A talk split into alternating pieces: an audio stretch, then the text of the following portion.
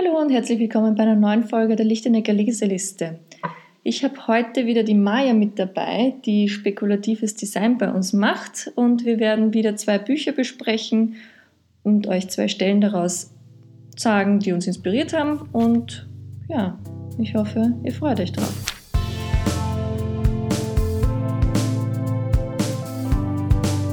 Die Lichtenecker Leseliste.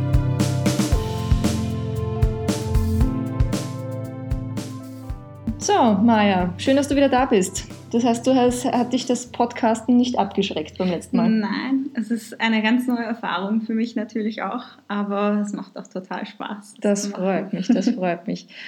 Ähm, was hast du denn heute wieder für ein Buch mit?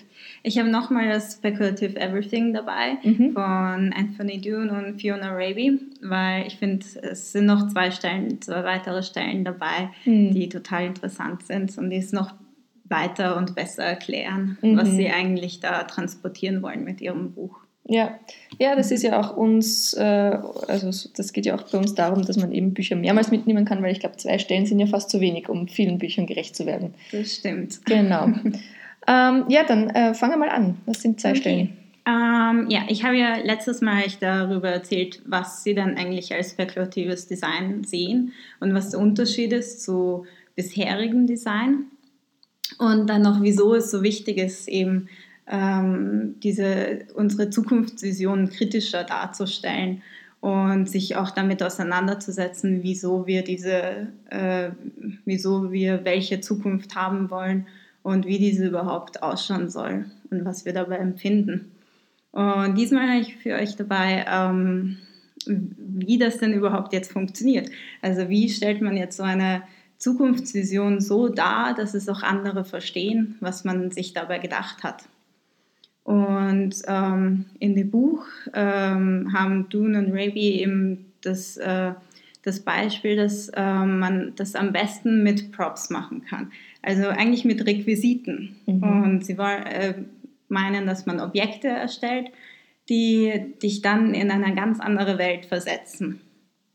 Ähm, das kann man sich so vorstellen, wie wenn man in ein historisches Museum geht und dort sind ganz viele äh, Artefakte aus den früheren Zeiten. Und wenn man die sieht, diese Artefakte aus dem alltäglichen Leben, sieht man dann, also kann man sich vorstellen, wie dann dieser Alltag damals vor tausenden Jahren war. Mhm, mh, mh. Und ähm, genau dieses Erlebnis soll man eben für die Zukunft darstellen und äh, das auch so entfalten. Und ähm, zwar sind ähm, diese, diese Props, diese Artefakte aus der Zukunft, sind eben kleine Teile aus dieser Vision, die sie sich vorstellen, die eben diese ganz große Welt ähm, verkörperlichen sollen. Das heißt, es ist natürlich nicht so einfach, das genau auch zu schaffen, aber das Tolle daran ist eben, dass, ähm, dass sie die Imagination ähm, vorantreiben, ähm, dass sich jede Person, die sich damit befasst, auch eine ganz andere Welt dahinter vorstellen kann. Und hier liegt eben de, der Vorteil darin, dass man dann die Diskussion auch anregen kann.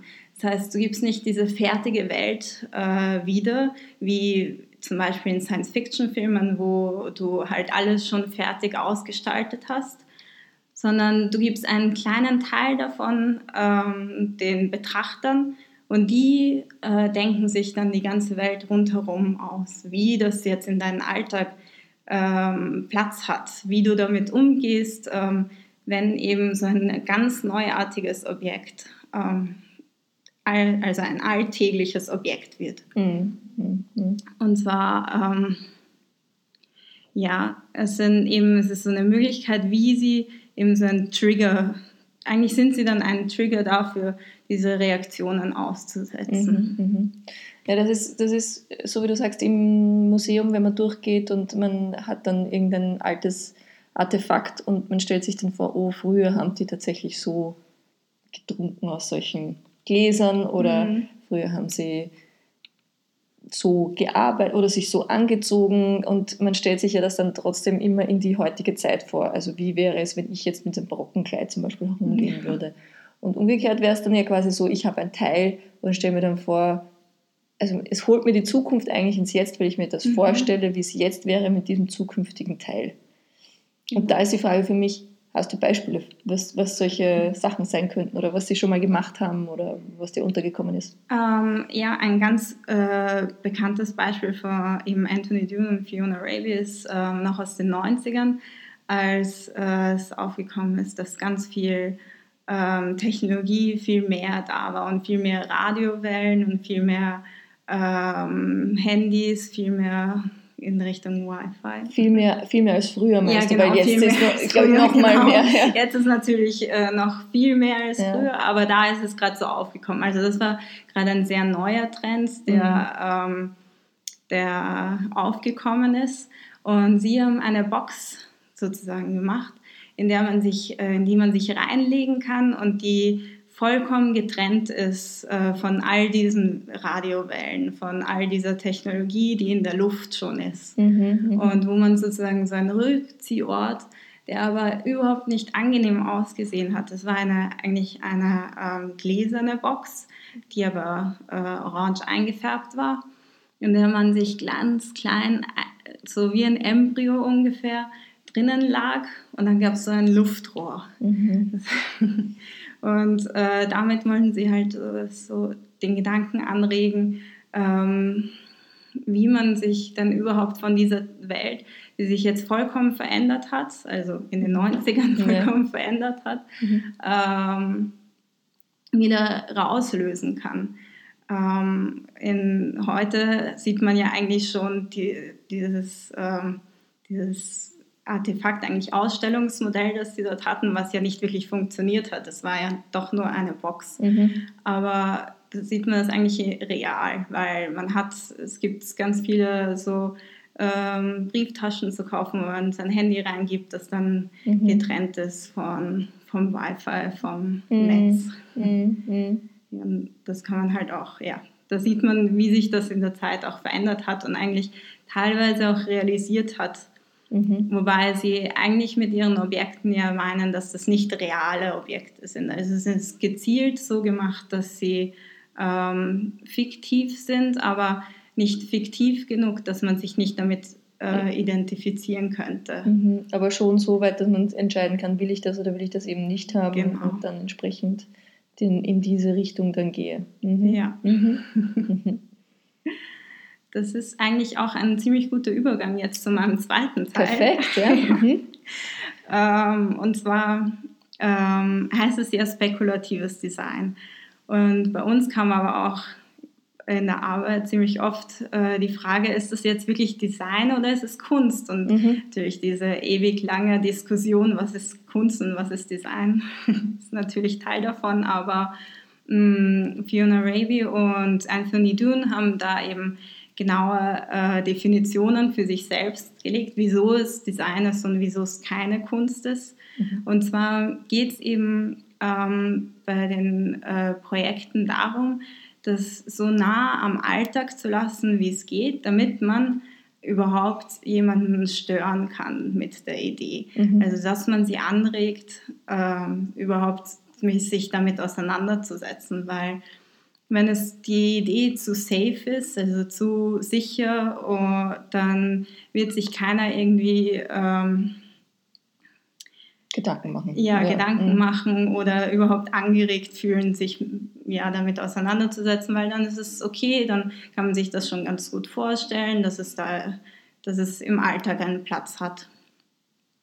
Ähm, aber eigentlich wollen sie ja das Bewusstsein dafür steigern, dass man ähm, sich eben Angelegenheiten, die noch nicht ähm, so oft angesprochen wurden, ähm, dass man sich mit denen eben auch mehr auseinandersetzt. Ähm, genau, und ähm, wenn das Ganze aber zu seltsam äh, gestaltet ist, dann wird es eher in die Kunst gehen und sich, dann wird man sich denken, okay, damit muss ich mich auch nicht auseinandersetzen, weil es wird mich ja nie betreffen. Ja. Mhm. Und ähm, das heißt, es ist einfacher, wenn man es als Kunst sozusagen abstempelt nach ihrem, dann ist es einfacher zu sagen, okay, ich muss mich gar nicht damit befassen, es ist nicht so wichtig, aber es ist interessant, sich anzuschauen. Aber wenn es Design ist, dann ist es viel beunruhigender, Mhm. weil Design ist ja eigentlich ein Teil von unserem alltäglichen Leben. Es sind Sachen, die wir dann wirklich verwenden werden, die, ähm, ähm, die sich ja in unserem Alltag dann widerspiegeln. Ähm, und deswegen ist es viel beunruhigender, weil man sich denken könnte, hey, mein Alltag könnte sich so sehr verändern, dass ich dieses Objekt wirklich auch brauche. Ja, ja. Ich finde, da sind sie, ich finde, das könnte ja jetzt erst richtig in die Gänge kommen, wenn man bedenkt, dass das vor, wenn du sagst, in den 90er Jahren waren diese Box, wo, wo zwar Designobjekte und Design an sich ähm, schon Thema war oder eh immer Thema ist, aber jetzt, wo, wo einfach dieser ganze Startup-Gedanke bei jedem, sogar beim Endkonsumenten durch TV-Shows so dermaßen ins äh, normale Leben integriert ist, dass man sich denkt, ja, eine neue Produkterfindung, die könnte tatsächlich dann irgendwie auf Kickstarter gefundet werden oder Mhm. könnte tatsächlich irgendeinen Investor finden, dann könnte das tatsächlich Realität werden, wie die Zahnbürste, die keine Zahnbürste müssen und irgend so ein Gestell, das man sich in den Mund gibt und für 10 Sekunden drückt und so. Ja, Also ist. Ge- Genau, also das ist dann nicht mehr so, so weit weg und dann ist es, dann ist es genau irgendwie so, wie du sagst, angesiedelt zwischen dem des alltäglichen Design und der Kunst, aber der Kunst wäre dann eben so, ja, das ist halt dann irgendein, irgendein Künstler hat sich das Ja. halt überlegt und so ist es, äh, was ist, wenn das wirklich viele Leute gut finden und das ein Funding kriegt, dann gibt es Mhm. das wirklich, wollen wir das überhaupt? Ja. Genau, ist Mhm. viel provokativer, wenn Mhm. man es- sich wirklich das in den Alltag reinversetzt. Wobei du mir ja immer sagst, es muss nicht immer äh, dystopisch sein, sondern es kann ja auch Es utopisch sein. Das heißt, es kann ja auch etwas sein, wo man sagt, ja, das will ich unbedingt. Und dann Ja, muss man genau. schauen, wo. Aber das geht jetzt noch nicht, weil es so weit weg ist und noch so ein so zu weit gedacht ist, aber wo, wo ist der Zwischenschritt dorthin Ja, sozusagen? genau. Ja. Mhm. Ja, das ist auf jeden Fall super als äh, Vorstadium, bevor man wirklich in das richtige Produzieren für den richtigen Alltag kommt, das überhaupt mal so auszutesten, was ist möglich, in welche Richtung könnten wir gehen, Mhm. was sind die Grenzen, die man nicht überschreiten kann, was sind die Grenzen, die man noch nicht überschreiten kann. Ja. ja. Ja. Ach ja, spannend, spannend, spannend. Und ich finde es schön, dass wir das jetzt äh, oder seit längerem jetzt bei uns irgendwie verfolgen, das Thema. Dank dir. Ja. Gut, ähm, hast du noch, bist du... Nein, wir können zu deinem Buch Okay. übergehen. Gut, gut. Ich habe ein neues Buch mit dabei. Oh. Ich habe ähm, von John Stepper, das Buch heißt Working Out Loud. Und da geht es eigentlich darum, oder dies, mit diesem Begriff Working Out Loud äh, bezeichnet er alles oder ein Programm, das er macht, um die Arbeit, die man selber tut, sichtbar zu machen, sich zu vernetzen, ähm, so zu präsentieren, dass es anderen hilft und dass man darüber spricht auch. Ja. Also er, ist, er ist, hat ein Buch dazu geschrieben, er hat ein Programm dazu, ein acht Wochen oder zwölf Wochen Programm, ich weiß es gar nicht, Mhm. ja. Ähm, und hat auch äh, so Working Out Loud Circles gegründet, Mhm. wo man quasi auf, anhand des Buches sich treffen kann und diese Fortschritte miteinander teilen kann und sich gegenseitig ja, austauschen kann und auch verantwortlich halten kann, weil man natürlich miteinander spricht, was man so macht und dann kann man beim nächsten Mal nachfragen und hast das wirklich gemacht. Und das ist, das ist einerseits das ist eher für so diese persönliche Karriere und so weiter gedacht. Mir, bei mir ist es irgendwie untergekommen, mir hat das ein, jemand empfohlen, die meinte, dass das irgendwie der totale Trend jetzt wäre. Und ich dachte, ich, ich schaue mir das einmal an, ob das jetzt tatsächlich so ist oder worum es da geht. Und ähm, habe für mich dann festgestellt, dass das sicherlich total sinnvoll ist, wenn man sozusagen selbst an seinem, seinem eigenen Branding arbeiten möchte. Also es gibt ja auch äh, genügend Veranstaltungen, wo es um ähm, Personal Branding geht und dann würde ich sagen, lest einmal Working Out Loud und dann geht das schon in diese richtige Richtung. Für mich persönlich war es so, ja, das habe ich sehr natürlicherweise oft schon so gemacht und fand jetzt nicht so viel Neues darin, aber wo ich mir diesen neuen Zugang geholt habe, ist, indem ich das auf, auf Firmen umgelegt habe, vor allem auf kleine, Unter kleine und mittlere Unternehmen, so wie es wir halt auch sind. Wir sind jetzt auch nicht ein Megakonzern. Wollen wir auch nicht sein. Ähm, aber für die ist das auch nicht so ähm, unsinnvoll. Es, man könnte es auch ein bisschen als ähm, eine kleine andere Sichtweise auf das Thema Content Marketing sehen, weil er spricht davon, dass man, wenn man, wenn man das quasi macht, Working Out Loud, sprich, man macht seine Arbeit sichtbar, man teilt sie mit anderen, man hilft anderen dabei in dem Sektor, der einem einfach interessiert oder in dem er gut ist oder in dem er arbeitet, am besten gleich alles drei, ja, dann, ähm, ja, dann ergeben sich einfach gute Sachen daraus und dazu solltest du einerseits eine, also meine zwei Stellen sind gleich in einem, also eins ist die Relationship-Liste und das andere sind Contributions, die du machen solltest.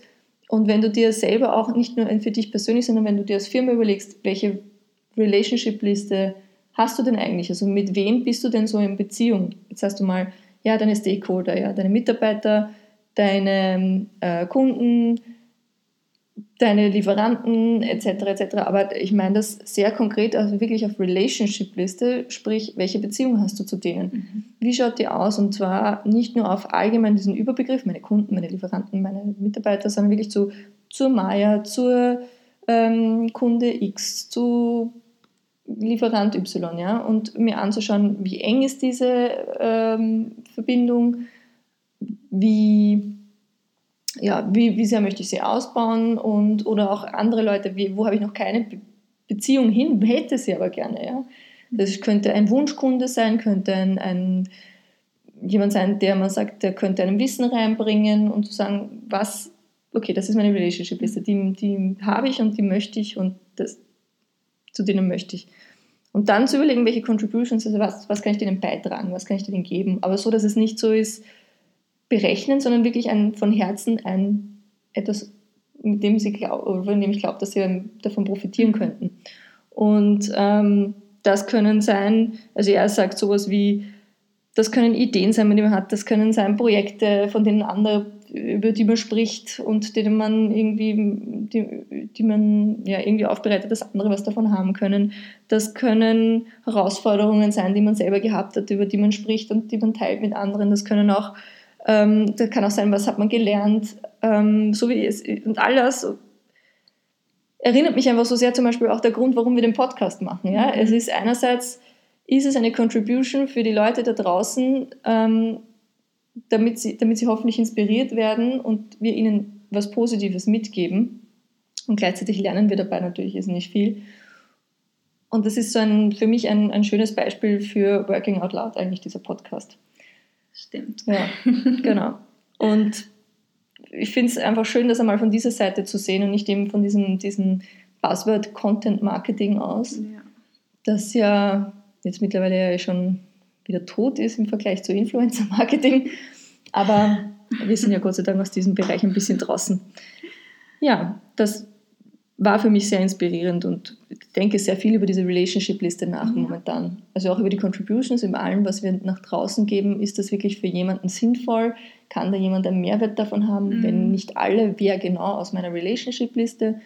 Und für kleine und mittlere Unternehmen macht das durchaus Sinn. Natürlich für große Konzerne, die werden sich nicht jeden Kunden anschauen können. Die müssen wahrscheinlich dann schon auf Segmente gehen. Aber auch hier ist es vielleicht inspirierend, sich das einmal von dieser Seite anzusehen.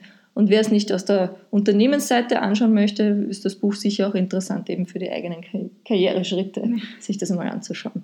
Ja. Ich finde ja voll interessant, weil das ja auch total der Ansatz ist, dass man auch zusammen äh, mit verschiedenen Menschen etwas macht und einfach auch nur Ideen austauscht, was ja eigentlich bei uns in der Kultur ja nicht so sehr drinnen ist in der Arbeitskultur. Es ist eigentlich noch eine volle Überwindung, dass man eben zusammen an Sachen arbeitet, auch wenn man vielleicht selber hier, es kommen irgendwie so Ängste auf, wie dass sich der andere irgendwas anderes halt von dir wegnehmen kann, ja. was eigentlich deine Idee ist.